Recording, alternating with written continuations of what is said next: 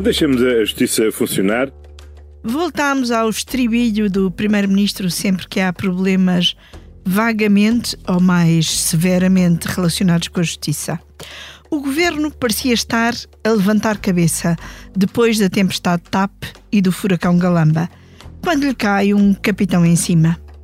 Marco Capitão Ferreira, secretário de Estado da Defesa, foi exonerado na véspera do Conselho de Ministros informal, Conselho de Ministros esse preparado para relançar o governo no bonito cenário de Monserrate.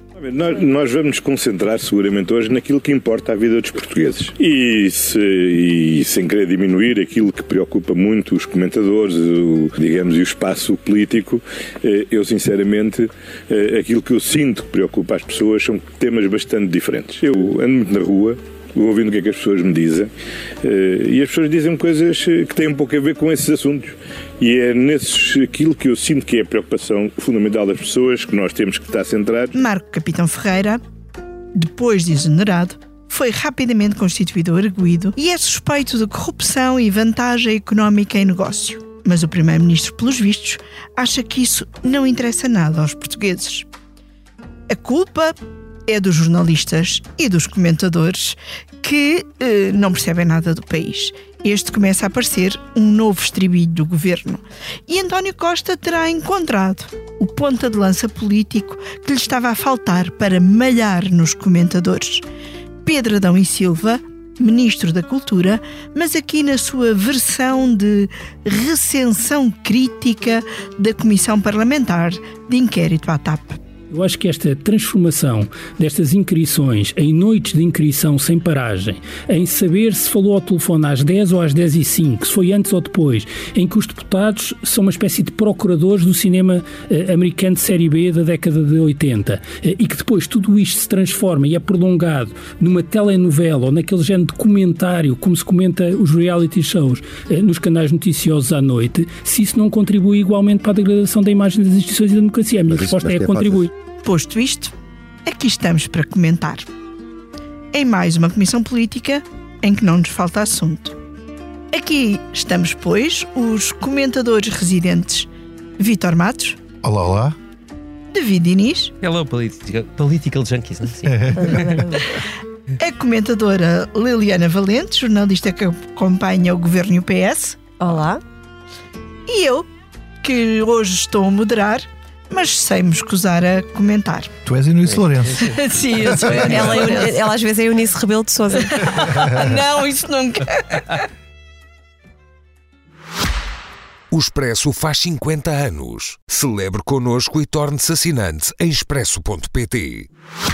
Comecemos então pelo princípio. Uh, Vítor, explica-nos tão brevemente quanto conseguires quem é Marco Capitão Ferreira e uh, é que ele é importante e está acusado. Hum. Acusado ainda não, mas uh, arguído. arguído.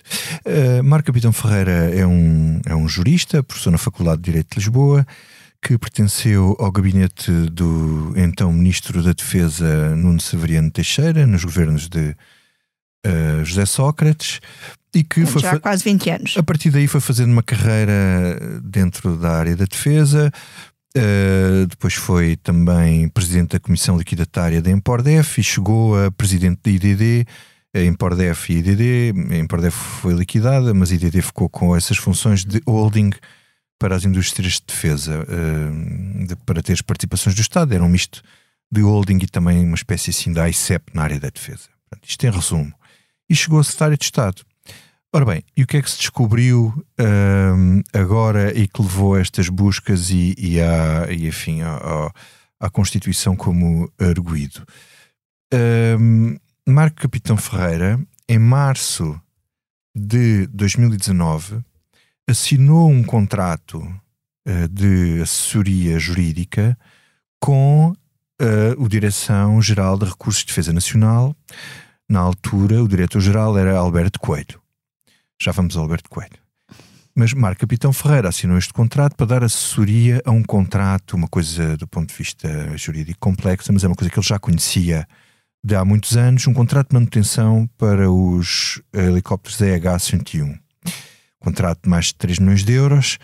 Uh, só que ele assinou o contrato a 25 de março e o contrato acabou. O contrato era para 60 dias, mas o contrato acabou ao fim de 5 dias com o pagamento dos 61 mil euros com IVA, incluindo IVA, ehm, que ele É tinha. de cerca de 12 mil por dia. 12 mil euros por dia, é bastante simpático. Ehm, e aquilo terminou com o envio do respectivo contrato para o Tribunal de Contas.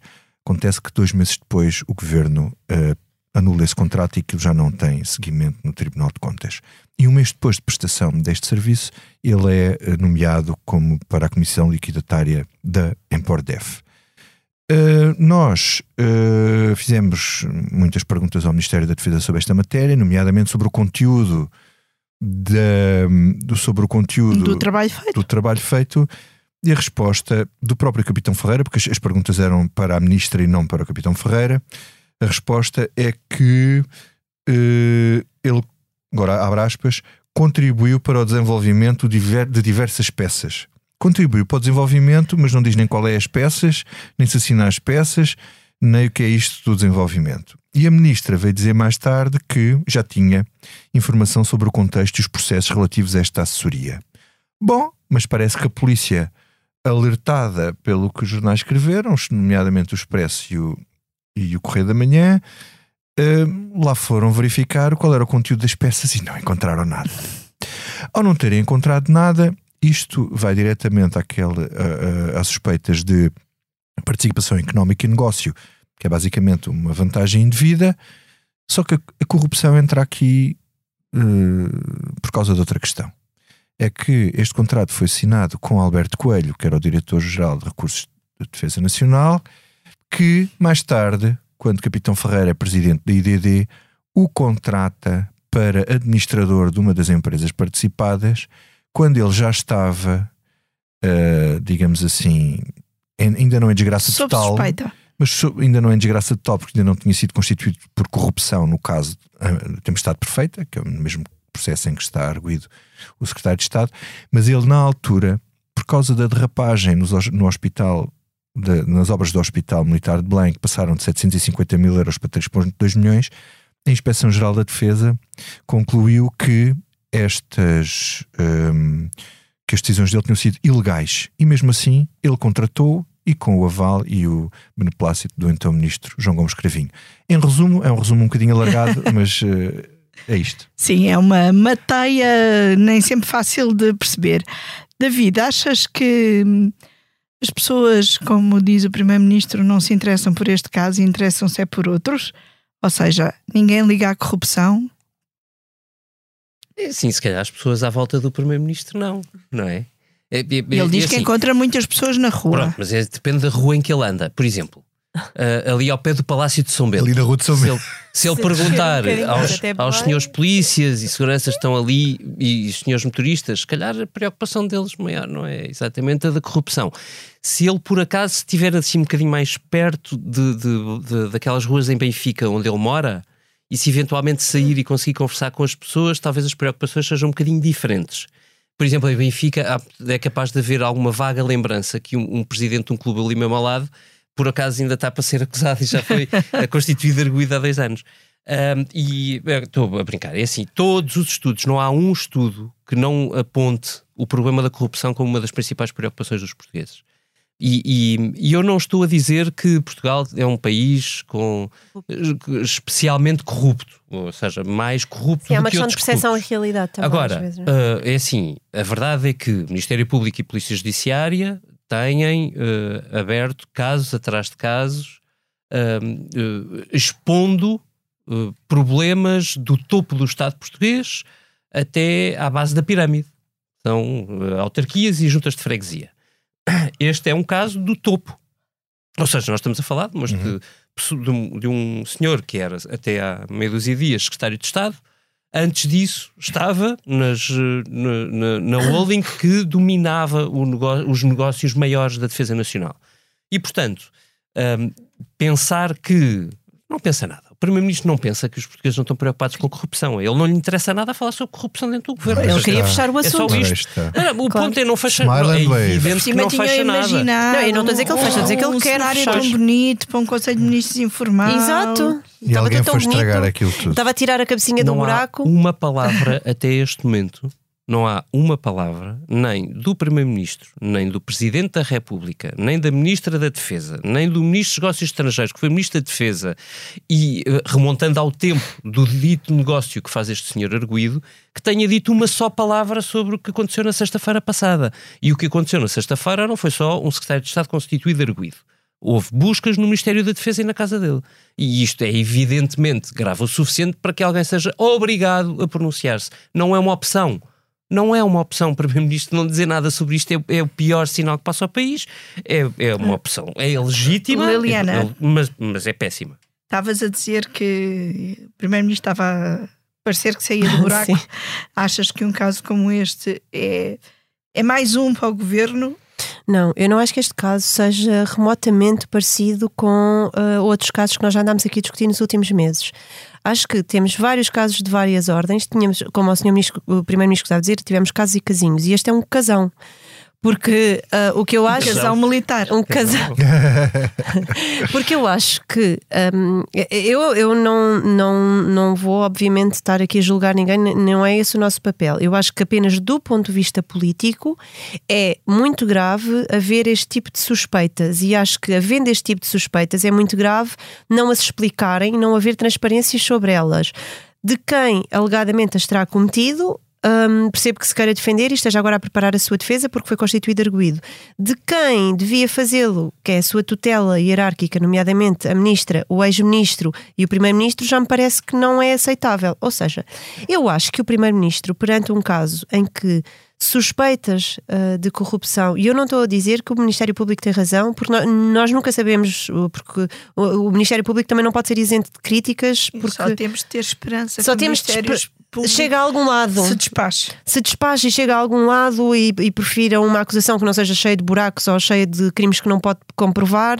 Portanto, eh, eh, não estou a dizer que o Ministério Público tem razão, só estou a dizer que havendo eh, uma instituição como o Ministério Público que eh, diz que há suspeitas de corrupção e participação económica em negócio de um eh, ex-secretário de Estado, o mínimo que se exigia era algum tipo de esclarecimento. E isto é grave porque é entrar pelo governo adentro. Ou Eu pelo acho que nós não temos. preocupação. Mas é isso. A- a- a- Eu acho que o Primeiro-Ministro não podia desvalorizar, porque aquilo que ele fez, eu percebo do ponto de vista político, que é fechar o caso, como ele faz aquela coisa, diz, ah, agora acabou. Ele estava tão ao fim dos casos. Ele é? estava tão despreocupado com o caso que até foi à nossa Sim, live. pois ele também estava do dia de despreocupado com o relatório da CPI, mas aí percebe-se porque é que ele estaria despreocupado e dormido muito bem com o relatório da CPI, porque pronto, o relatório da CPI não lhe fez cócegas. Mas este caso faz. Faz cócegas porque. ah, cócegas não. É mesmo uma coisa muito O agressiva. relatório da CPI também lhe fez coça. Não sei se fez, mas pronto. Não fez, mas eu acho Que eu acho que o primeiro-ministro é é uma- aquela coisa é de decretar o fim paulada. dos casos. É decretar o fim paulada. dos casos. E eu, eu acho que os casos só se decreta o fim quando eles são explicados. E, no mínimo, o que o primeiro-ministro devia ter feito era mostrar preocupação e ter dito: não é aceitável que haja casos de corrupção no governo, eu farei isto, farei aquilo e farei, farei aquilo outro. Ah, acredito que o senhor secretário de Estado seja inocente, ele vai ter direito a defender-se, mas eu preocupo-me com não que sei acredita? o quê. Não sei, não sei, mas eu estou-te a dizer, era o mínimo que eu achava que deveria fazer, porque mostrava preocupação e mostrava que não havia descolagem com aquilo que as pessoas acham. Porque eu, eu acho que o senhor Primeiro-Ministro não, não, não está a ver bem. Eu acho que as, As pessoas estão muito são as preocupadas.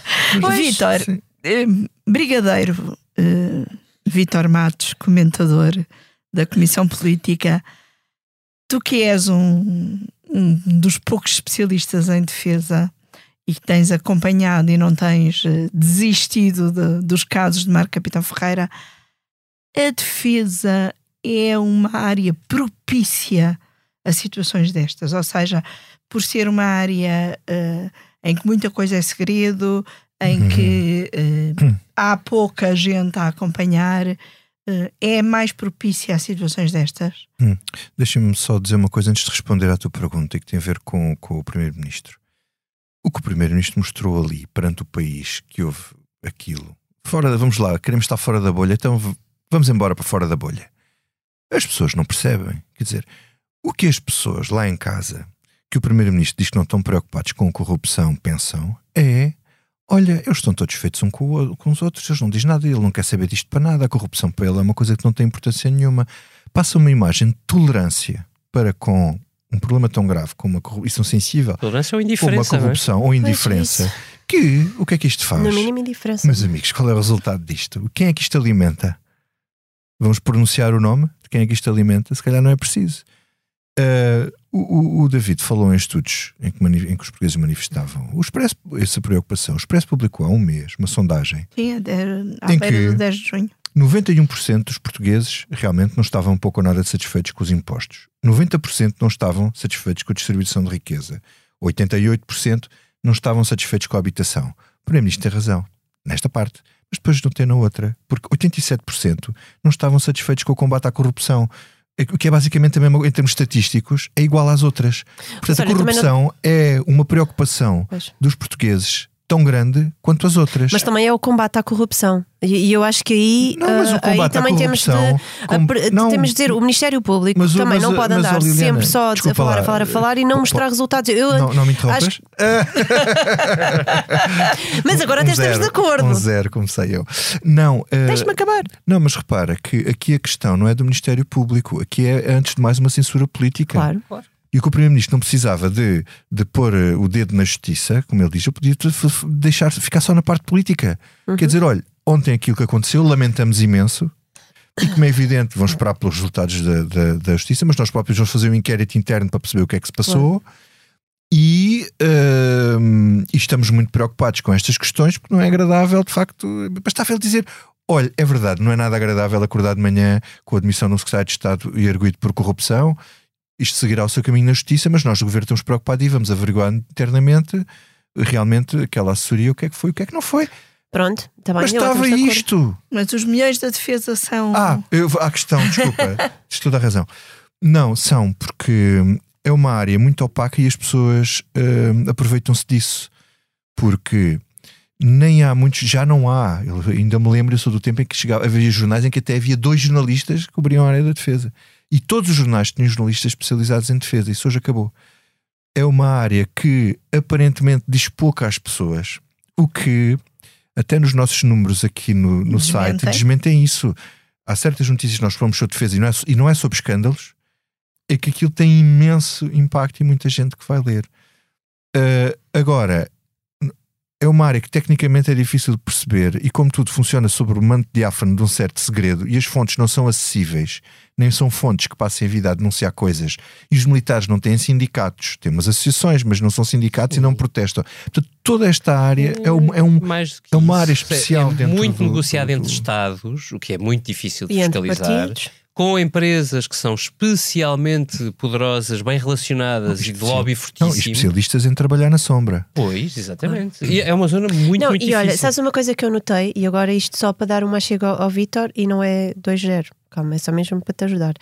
É porque eu acho que as notícias de sexta-feira foram tão bombásticas, e, mas o ciclo noticioso acaba por ser muito mais curto do que outro tipo de polémicas, se, dizemos, se, se podemos dizer assim. Ah, mas isto ainda Porque não acabou. eu sei que não acabou. Não é isso que eu estou a dizer. O que eu estou a dizer é: eh, tu tens, as, a- a- as televisões andam muito monotemáticas e tens É polémicas que às vezes são 24 ou 24 horas, são 24, andamos ali a, a- a discutir a discussão da um discussão. não é? Já lá vamos Só um tema de a- cada a vez. outra polémica. Sim, mas só para dizer, isto é mais é porque é muito difícil de explicar e como tu É, dizes é. e bem, há, muitas, há muito poucos jornalistas Não, que são isto- especialistas isto na como área. é difícil de explicar e como É muito intrincado. É, para as disso. pessoas perceberem. Eu ainda hoje não tenho ido, explicar. Por exemplo, eu tenho ido esta explicação que dei aqui no início, é uma explicação que tenho dado, nomeadamente na SIC, mas quer dizer, as pessoas, isto, isto não Eu é não uma coisa não. fácil de apanhar para, por parte das pessoas, não é? Isto é uma Deixa-me coisa. ir aqui a outro lado difícil. que já uh, floraste aí de alguma maneira quando disseste que o Primeiro-Ministro podia e devia ter anunciado uma investigação interna. David, quem eh, falou numa espécie de investigação interna até foi o líder parlamentar do PS, Eurico Brilhante Dias, num programa da, da Renascença, em que sugeriu que devia ser o Ministério da Defesa a, a suscitar uma auditoria interna e que vá para além deste governo. Claro que aproveitou logo para falar de submarinos e de outros Claro. negócios que não Espanhol. são de governos socialistas, e é verdade que Alberto Coelho, um dos implicados, não o principal implicado na tempestade perfeita, é alguém que vem da área do CDS e cruza vários Vários governos. Parece-te que uma auditoria interna é a forma hum, preferível de lidar com isto? Agora vou Ou citar seria melhor-. Vou citar o Dr. Vitor Matos, portanto, três Brigadeiro. é? De Brigadeiro. Eh, eh, Chocado. resposta- respondendo diretamente, claro que sim. Eh, é provavelmente a coisa mais sensata que nós ouvimos de sexta-feira para cá, ainda que tendo que desculpar o facto de ter, estar a tentar passar com a ventoinha o- a poeira para outros sítios, é- é- é, não deixa de fazer sentido. Ou seja, mesmo a, a tentativa de, de alguma forma mitigar a responsabilização do PS nisto é justificada por isso mesmo que tu disseste. O diretor-geral serviu mais do que um governo, mais do que um partido, eh, e, e- e, portanto, é admissível investigar tudo. O que me parece é que é especialmente relevante essa sugestão, sabendo nós que Marco Capitão Ferreira é o responsável, por exemplo, pela lei de programação militar que foi aprovada na sexta-feira passada. Coincidentemente, na É sexta-feira. é uma ironia tão bonita. A não é? lei de programação militar e a lei de infraestruturas militares. Que era- eram duas áreas Ó, de Vítor, quantos mil milhões de euros é que tem a lei de 5,5 milhões, mil milhões. 5,5 mil milhões de euros na mão de alguém que é suspeito de corrupção. E, portanto, é evidente que isto reveste uma preocupação. Isto devia revestir, revestir esta preocupação para o governo, quanto mais não fosse pelo risco possível de vir a materializar-se. De mais à frente, nós vimos perceber que dentro daquela lei de programação militar havia um outro negócio que fira sob suspeita. E eu aí vou dizer-te com, com total franqueza: se isso vier a acontecer, a responsabilidade única é do Primeiro-Ministro. Porque aquilo que a, a declaração, junto com tudo aquilo que, que estamos a ver desde sexta-feira, coloca toda a pressão sobre ele. Eu queria só lembrar eh, dois dados muito rapidamente, porque sei que vais querer mudar de tema.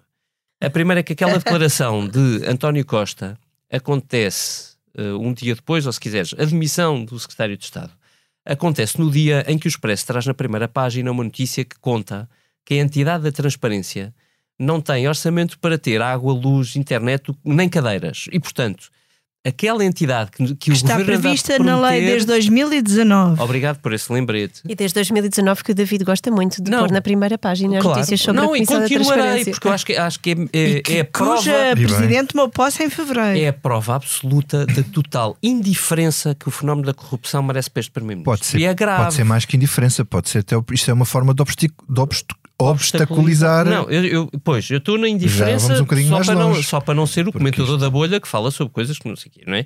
E depois, nesse mesmo dia, o, o Observador, nossa concorrência, tinha uma notícia paralela a essa que dizia que o mecanismo de combate à corrupção que este governo criou, ou melhor, Sim, no com a anterior, ministra Vanduna. criou com, com a ministra Vanduna há um ano e meio, mais de um ano e meio, quase dois anos, está quase a fazer dois anos, está na mesma situação. Não tem, tem sistema água e informático. luz. Não Ah, tem pronto. sistema informático. Podem ir à casa de banho. Trabalhar é que não. É isto. Que é, é, são Trabalhar é que não. Eu, eu depois queria falar uma, E um último ponto. Este governo, ou melhor, os governos de António Costa já, já tiveram saídas tão, eh, para, de pessoas que tiveram que saíram por estarem a braços com, com problemas na justiça tão, eh, com um leque tão alargado quanto Eduardo Cabrita, não preciso de introduzir, de apresentar, Artur Neves, que era secretário de Estado da Proteção Civil e que saiu com, com As golas de fumo. dos- das golas As de golas do fumo, negócio que- das golas. julgamento que ainda não aconteceu. Uh, um secretário de Estado adjunto do Primeiro-Ministro, cujos nomes já não nos lembramos, mas discutimos Miguel muitas Alves. vezes. Obrigado. O Marco Capitão Ferreira, claro está. Uh, o, três que saíram, secretários de Estado que saíram a propósito de um relacionamento Sim. meio Ah, olha, cúmplice com a Galp. faz hoje dois dos quais faleceram. sete anos E que as fomos campeões eh, da Europa. europeu. Sim, É hoje? é. E, e Azaredo Lopes. E, e- e isto são, eu sou- eu estou a contar eh, Mas sem. o Azeredo agora. uh, Oh, oh, Liliana, pera. todos eles tiveram que sair Por eh, problemas com a justiça. por Problemas. problemas sim, com a sim. justiça. São oito contados assim do Mas nada. não, foi ilibado. ciência. eu fui ilibada, é isso. Mas a é- exato, Mas o meu, o meu problema não é esse. O meu problema é que a reação do Primeiro-Ministro é sempre defensiva. Em todos os casos, a reação é defensiva, que é, ah, é contrariado que ele deixa as pessoas sair, é contrariado que ele vê as pessoas abraço com a justiça. Olha, E- isso no, e- fim de, de- no fim desses julgamentos todos, e agora vou só coisa, ele tiver razão. Mas, oh, oh, eu, eu sei, eu sei, eu sei, calma, não estou. Nunca tem. É, a questão é a falar- política, eu sei, a questão é sobretudo. Nunca tem. Eu, eu, vou lá, falando do caso do Azaredo Lopes. O Azaredo Lopes foi ilibado e isto e bem. Depois de Não fui eu, chama-se Vitor Matos desta vez. O, o, o meu problema é, é a percepção do Primeiro-Ministro de que qualquer peça que a Justiça mexa no sentido do jogo dele, é uma interferência no campo político. Sim, sim. Eu lamento imenso, mas é o inverso que acontece. É a política que está a meter no meio da justiça, mesmo que seja com uma declaração de indiferença.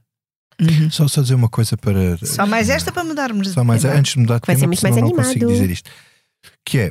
eh, nós temos uma notícia esta semana que é uma coisa absolutamente inacreditável, que é este Estado de Estado contratar um assessor que ele disse Sim, que ia fazer um trabalho que não fez e que nunca pôs os pés na empresa onde- onde- para onde foi contratado. E Marco Capitão Ferreira, o, o gestor público, não é responsável por isto. Não devia ter havido um. Tudo um isto inquérito não de é disciplina. um sintoma de uma grande impunidade. Não, isto é impunidade, é porque parece que vale tudo. Quer dizer, a pessoa. eh, O que me disse é que ele usava aquelas empresas como se fosse uma cotada dele. Então, mas está lá uma pessoa a trabalhar que não põe lá os pés e não acontece nada nem à pessoa que põe lá os pés, nem ao gestor que permite que isto aconteça. Isto é um ponto. O David estava a chamar a atenção para a lei de programação militar. Outra notícia do Expresso desta semana que pode vir a dar. Tua! Estou a fazer. Estamos em não, autocitação. queria, não queria estar a autocitar, mas Não, sabes, nós tínhamos aquele sino de Não. autocitação. Mas é, que é, mas, é que, mas é que é assim: é que a Lei de Produção Militar tem lá um programa de 206 milhões de euros e que, antes de haver concurso, já se sabe para quem é que aquilo vai parar. Vai parar para a brasileira Embraer, que tem os aviões, os aviõezinhos chamados Super Tucanos, eh, e que o presidente Lula e o, e o, e o primeiro-ministro Quando Fizeram uma cerimónia quando ele cá esteve a anunciar que Portugal vai coproduzir aquelas aeronaves. Portanto, vai coproduzir e vai comprá-las. Uhum. Vai comprá-las. Aqui isto está decidido, são 200 milhões de euros. E isto não é transparência. Isto não é transparência. Aquilo está feito à medida. E eu falei com alguns especialistas, quer dizer, nós não precisamos daqueles aviões. Precisamos antes de helicópteros.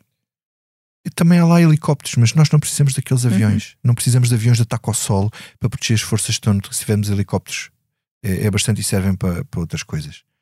Mas eh, Muito obrigado a todos por esta conversa eh, de ataque à defesa. e agora vamos a outra conversa de ataque, que é os comentários aos comentadores. Vale a pena recuperarmos aqui o som de Pedro Adão e Silva. Eu acho que esta transformação destas inquirições em noites de inquirição sem paragem, em saber se falou ao telefone às 10 ou às 10 e 5, se foi antes ou depois, em que os deputados são uma espécie de procuradores do cinema eh, americano de série B da década de 80 eh, e que depois tudo isto se transforma e é prolongado numa telenovela ou naquele género de comentário, como se comenta os reality shows eh, nos canais noticiosos à noite, se isso não contribui igualmente para a degradação da imagem das instituições e da democracia. A minha Mas isso- resposta mas é tem contribui. Vitor e Liliana, eu já sei que não estão de acordo sobre isto. pode começar, Liliana. Mas eu vou, exatamente, vou começar pela Liliana. Pedro Adão e Silva tem razão ou não? Ai, bom, tu não me interrompas. esta pergunta foi difícil. agora. Não é nada, não queres, mas, eu, mas eu assumo, eu assumo porquê? Porque eu já vim aqui a várias comissões políticas dizer uma coisa e agora não posso dizer uma coisa diferente. Portanto, deixa-me acabar. Eu não Deixa-me acabar. nada. Então, eu tenho sido bastante crítica da Comissão de Inquérito à TAP. Portanto, eu não posso chegar agora aqui a dizer que o ministro não tem razão. Eu acho que ele tem muita razão e muita coisa que disse. Agora, coisa diferente é achar que ele se pode ter esticado ou não se ter esticado. Eu acho que ele se esticou. Agora, há aqui uma questão que é assim: o governo queria muito mudar de agulha, como nós estávamos a falar há bocado. Ahm, queria ter ali um fresh start com aquele Conselho de Ministros informal, ahm, com os ministros todos muito desportivos, a mostrar que são Sobretudo o cool. Primeiro-Ministro. Sim, sou, cool, sou super e tudo.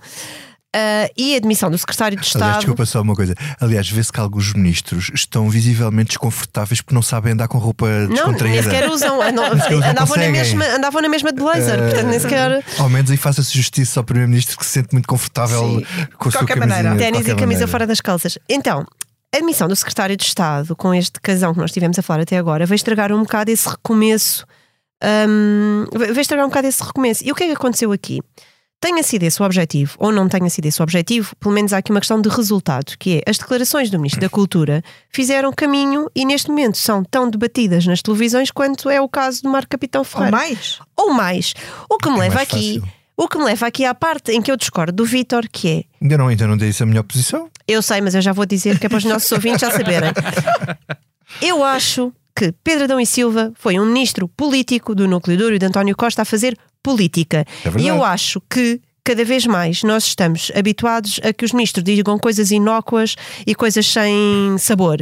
Eu prefiro um ministro que venha e que seja um bulldozer e que leve tudo à frente. E acho que ele, acima disso tudo, ainda tem razão, porque houve episódios daquela comissão parlamentar de inquérito que foram lamentáveis.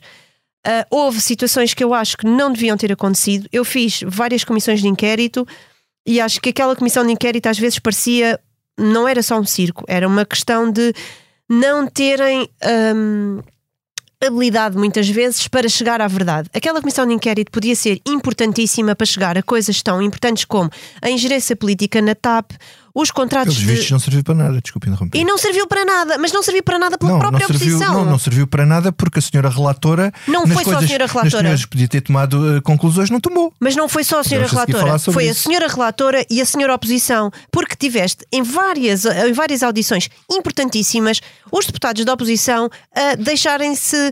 Desculpa, ah, olha, já estou satisfeito, já não quero fazer mais estarem perguntas mais- por falta de qualidade. E houve muita falta de qualidade naquela comissão de inquérito. É estarem mais preocupados com o que iam dizer cá fora do que Isso, e houve outra questão. E houve outra questão que é: podemos debater a questão da pancadaria no Ministério, que foi um episódio lamentável e degradante, e o, e o governo tem culpa disso, que é o governo tem culpa de muitas das coisas que foram debatidas naquela comissão de inquérito. E, aliás, o próprio PS aprovou audições que levaram a que se discutissem coisas menos, ah, menos aceitáveis para uma comissão de inquérito. Eu acho que houve ali deputados. Nós tivemos um deputado a chamar senhoras desvairadas a três mulheres que se disseram vítimas de violência. Eu não sei se elas foram ou não, mas chamar-lhe de senhoras desvairadas é de um nível abaixo de cão. Portanto, lamento, acho que ele tem razão em muitas das coisas que disse. Também acho que isto foi um número político e acho que serve ao governo. Estamos agora a falar das declarações do Ministro da Cultura em vez de estarmos a falar de Marco Capitão Ferreira. Vitor, podes discutir agora com a Liliana. Muito bem, agora não me interrompas, só favor. Tu interrompeste-me. não interrompi. Ahm, bom, em primeiro lugar, acho que é preciso aqui constatar que eh, o Primeiro-Ministro não tinha até agora nenhum ministro de combate político. E era uma coisa que lhe fazia falta, ter um ministro que fizesse combate político. E isso normalmente costuma ser uma tarefa da- dos ministros adjuntos, mas como nós já dissemos aqui várias vezes, a ministra adjunta não adjuva, e há uma ausência, e mesmo o próprio secretário de Estado, que eu pensei que viesse a vir fazer este papel, não tem feito, faz nos bastidores, mas não faz para público. E Pedro Adão e Silva, como é um homem que sabe comunicar e é inteligente, politicamente muito inteligente, e sabe como é que as coisas se fazem, passou ele a fazer isso e nas últimas semanas vimos-lo a começar a aparecer a fazer esse, esse papel. Acontece que eu acho que ele não tem razão e que fez mal e que de certa forma está a prejudicar, está a prejudicar o governo em vez de estar a ajudar. Isto de malhar, neste caso de malhar à direita e à esquerda, acho que este- esta forma de malhar não, não, não lhe correu notoriamente bem e vemos também pelos eh, os próprias eh, reações do próprio PS.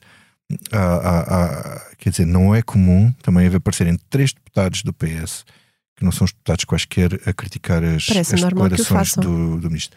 Entendo que Não é é que muito ao costume, não é muito costume. agora, Agora- arranjar uma guerra com a CPI. Agora deixa-me dizer aqui uma coisa. de Deixa dizer aqui uma coisa. Isto claramente é estratégia narrativa. Isto é uma estratégia de tentar fazer uma coisa que é virar a narrativa ao contrário. O problema aqui não é. Atenção, que, que, o- que, o- que o, o ministro disse que isto. Que ah, ah, o espetáculo da Comissão Política contribuiu para a degradação da imagem das instituições e que a Comissão de Inquérito foi ela própria degradante da função política. É assim, eu não acho que a Comissão eh, Parlamentar tenha sido perfeita. Nem é normal que seja que, que, o coletivo parlamentar seja perfeito. Porque não é um órgão coeso, aquilo tens lá vários partidos, cada um faz as coisas à sua maneira e não podes representar, não podes Cada partido apostou de forma cada, diferente. cada partido tem um, na- tem um perfil comissão. diferente. Eu, eu censuro o, o- o mesmo deputado da mesma maneira que tu censuras, mas uma coisa é ver um deputado ou outro deputado que tem um. um Mas qualquer um, discutir quem é que atira uma escuta uma coisa, bicicleta a que uma tem uma. Isso a Não, gente, quem é a que falou gente já, consigo? Não, quem quem falou é que consigo. mandou pôr nós podemos WhatsApp? falar nisso. Eu digo-te eu digo porque é que devemos falar nisso. Há já coisas digo, que sim, outras eu não. já digo, eu já digo Podes porque é que devemos já. falar nisso. Agora, é assim, degradante, degradante foi para as instituições, foi cena de pancadaria do Ministério. Degradante para as instituições foi o senhor ministro Galamba não ter sido demitido e ter degradante foi ter que ser o senhor presidente da República a fazer uma comunicação ao país a explicar porque é que o senhor ministro devia ter sido demitido. Mas uma coisa não é outra Degradante, coisa. degradante foi o senhor Ministro das Infraestruturas autorizar a indenização da doutora Alexandra Reis por WhatsApp. Degradante para as instituições, foi o secretário de Estado, Hugo Mendes, participar nas reuniões a responder às perguntas que o próprio governo fez. Degradante para as instituições e para a função política foi o senhor secretário de Estado dar uma ordem à, à, à senhora a, a, a Presidente CEO da TAP para não falar com os outros membros do governo, o que pode até configurar irregular funcionamento das instituições. Podemos ir por aí afora. Mas nada disso o relatório transmite. É Mas isso. nada disso Mas o relatório tá- transmite. E o facto do relatório não transmitir isso é que é degradante para as instituições políticas. Não podemos estar em Isso é que é acordo e em degradante. desacordo. Não estou de acordo transmite com Agora, as isso. Uma coisa é outra conclusões. coisa. Agora estamos a parte- falar das declarações Não, não, ou estás a isto falar é do que foi a política. comissão de Isto que inquérito? estamos a falar é de política. O que o Sr. Ministro fez foi uma declaração política. E eu estou aqui a rebater politicamente porque ele está a tentar inverter uma narrativa que é esta que Mas eu acho disse. que pode ser- É, os pode ser a favor das duas, disse. é? Os factos são estes que eu disse. E o contribui para. O governo não está à espera que o Parlamento seja altamente edificante quando o governo nos exibe este espetáculo. Mas achas que não ocupa Eu que não concordo devemos... com uma coisa. Há uma coisa que eu concordo com o que o ministro disse. Acho que não deve haver audições de 10 horas. Acho que devia haver as comissões de inquérito, devia haver limites. Havia um limite, não sei de quantas horas, qual é que é o aceitável. Acaba ali, continua no dia seguinte. Olha, Quer dizer, Pela Sempre- mesma razão que não se pode fazer. sim, mas não devia, houve. sempre houve. Até houve Todas as comissões que mas só não devia ser funcionaram à assim. noite. Mas olha, há aqui uma... Não aqui... devia ser assim. Posso só dizer Deixa só- uma mais Deixa-me só acabar, só para rebater uma coisa que tu estavas a dizer.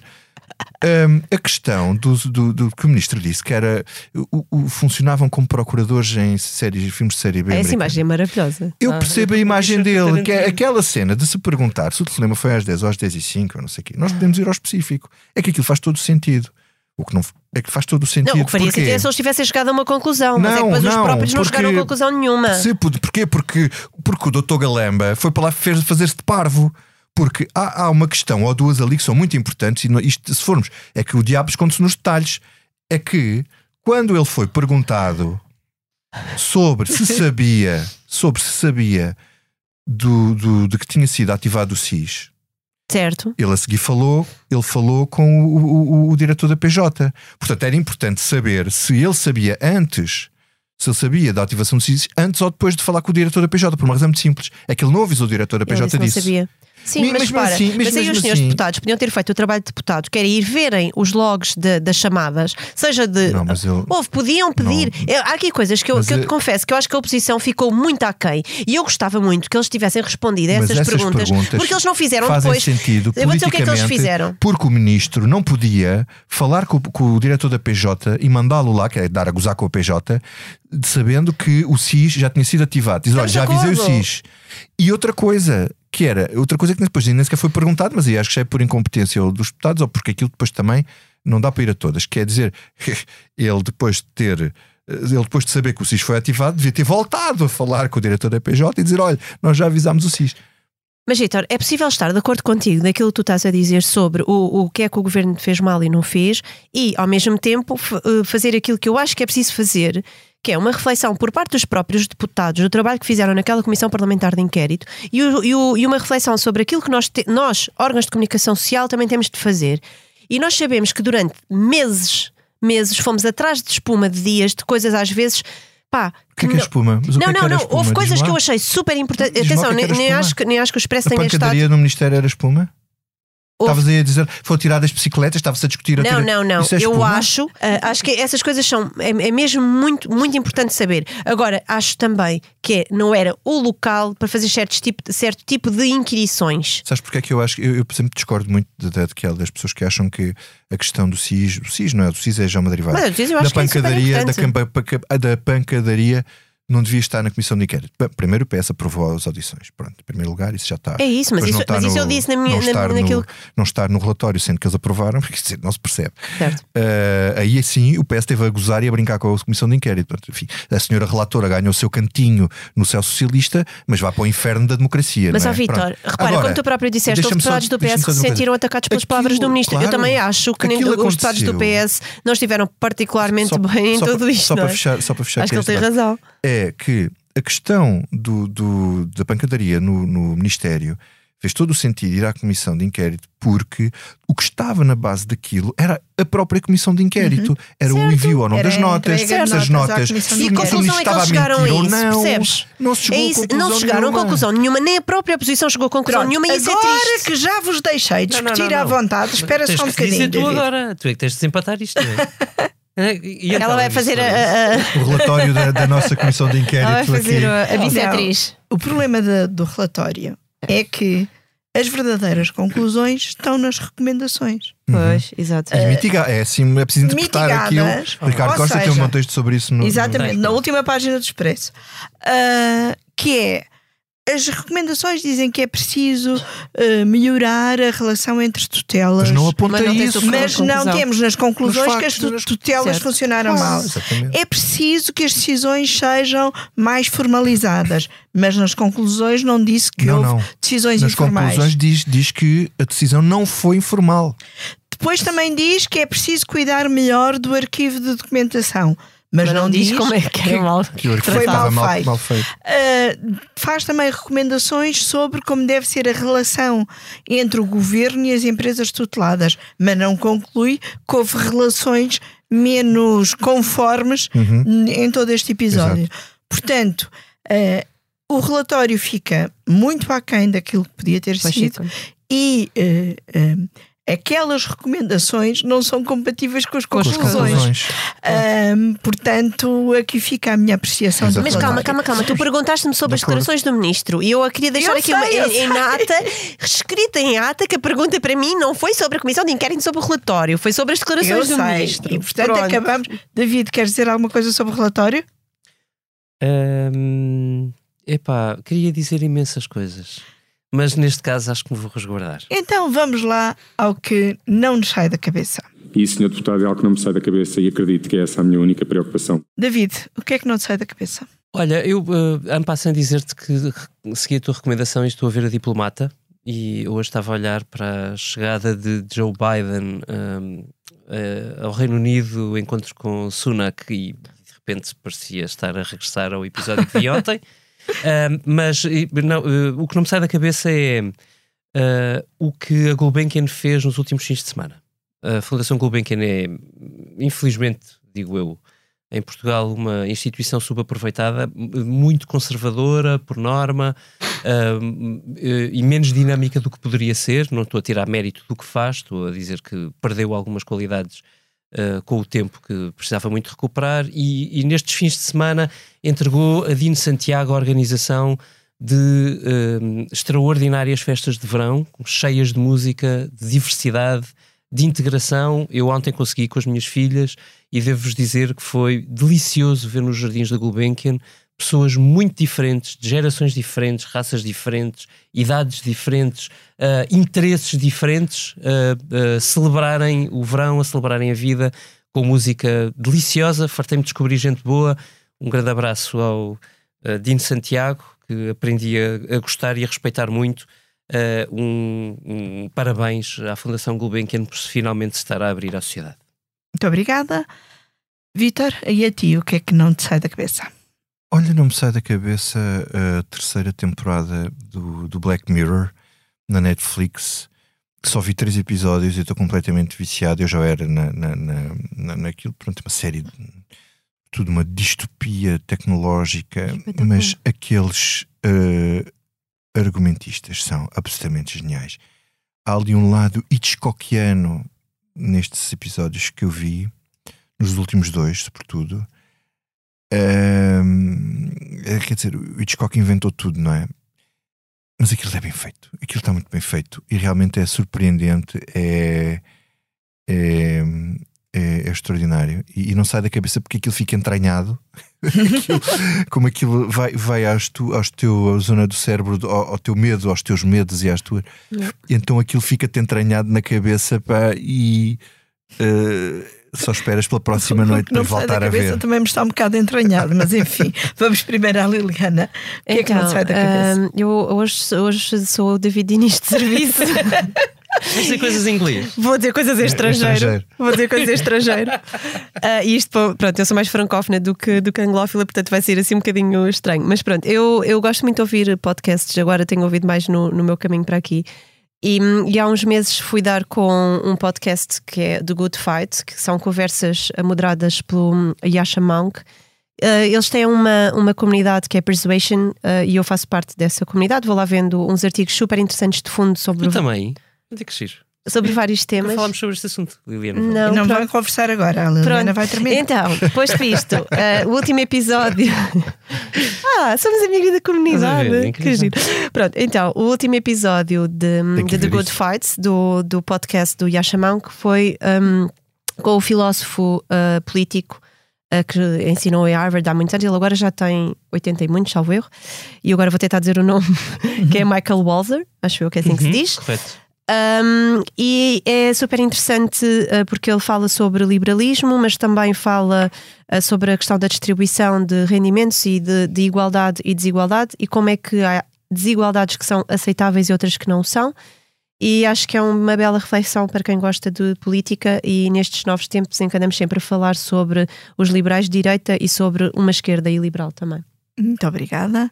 Pois a mim o que não me sai da cabeça, por também estar eh, entranhado, mas porque ainda não aliviei toda a dor de cabeça, é que eh, este fim de semana foram as festas de verão da minha terra e, portanto, houve sardinhas, coiratos, bailarico, procissão, todas essas coisas Vinho, próprias das é? festas da aldeia, Pronto, vinho, com isto, sardinha assada e, e foi muito bom porque é sempre uma ocasião para rever eh, amigos de sempre que, que às vezes só nos vemos, eh, com alguns deles só nos vemos eh, nesta altura. E também foi muito bom pela, pela mistura de gente que, que, que suscita e portanto há- ao mesmo tempo que estava a conversar eh, com amigos e a comer sardinhas e eles eh, coiratos só sardinhas eh, também encontrei um, um deputado que é nosso ouvinte e portanto aqui o nosso obrigado a todos os, os ouvintes. E já agora vou deixar-vos eh, com um desejo de boas férias bons arraiais eh, porque esta é a minha última comissão política antes de ir de férias Oh não, vai-me cair em cima isso. É lamentável, não é? Eu- eu E esta comissão política tem a ilustração do Carlos Pais, os cuidados sonoros da Salomé Rita e deixo-vos, pois, com desejos de bons arraiais, boas férias. Eu volto lá para agosto. que vai passar. A banda toca com toda a alegria. Chegou a hora de festejar. À noite as ruas estão iluminadas e tanta gente na rua a passar. É festa em honra de Nossa Senhora e tantas velas que vão no altar. A festa, a festa na minha aldeia. Som foguetes rebentam no ar. A festa, a festa na minha aldeia. À noite à festa todos.